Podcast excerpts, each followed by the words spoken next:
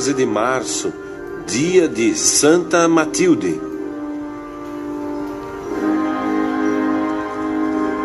No firmamento da santidade, o nome de Matilde foi usado por distintas senhoras, notáveis por suas virtudes, merecimentos e condição social. Entre estas, a mais célebre, também sob o aspecto histórico, é Santa Matilde de Saxônia, esposa de Henrique I, rei da Alemanha. Nasceu em Westfália, terra heróica dos saxões, por volta do ano 890.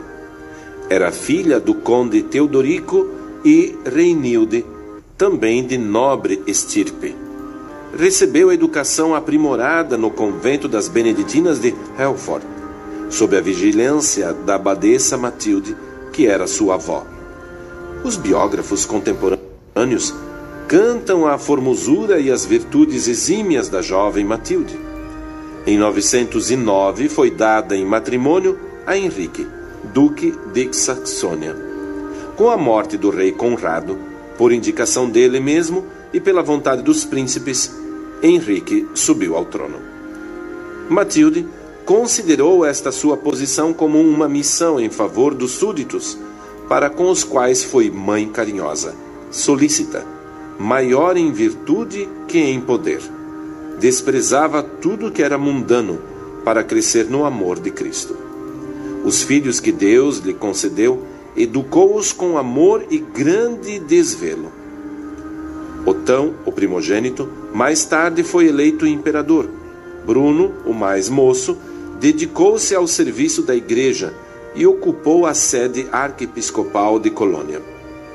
Gerberga casou-se com Gisalberto, duque de Lotaringia, e em segundas núpcias com Luís IV, rei dos francos.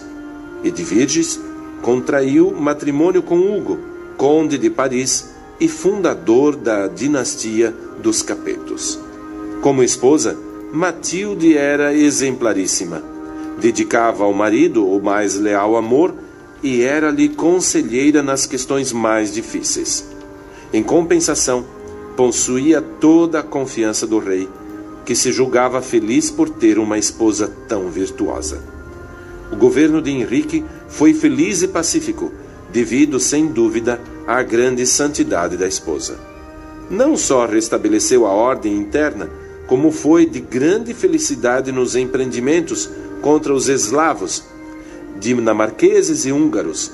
Readquiriu a Lotaríngia e a morte colheu quando se preparava para uma campanha na Itália.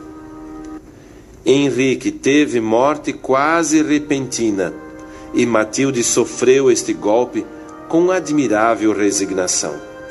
Depois de ter dado livre expansão à sua justa dor, diante do cadáver do esposo, tendo reunido todos os filhos, disse-lhes: Meus queridos filhos, gravai bem no vosso coração o temor de Deus.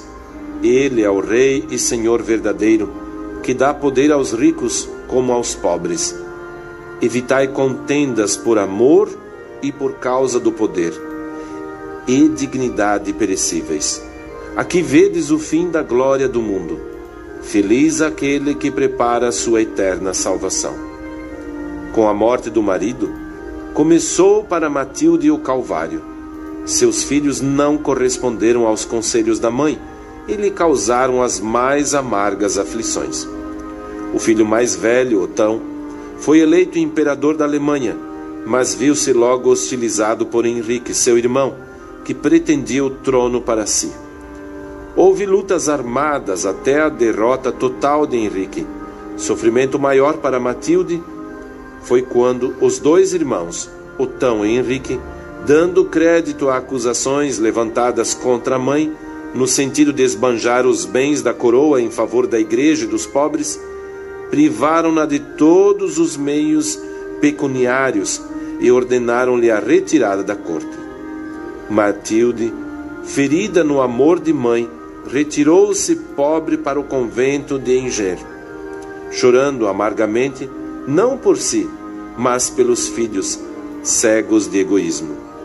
Alguns anos mais tarde, eles reconheceram sua ingratidão para com a mãe e se reconciliaram, reintegrando-a nos bens de família, que ela, com maior generosidade, distribuiu em favor dos pobres.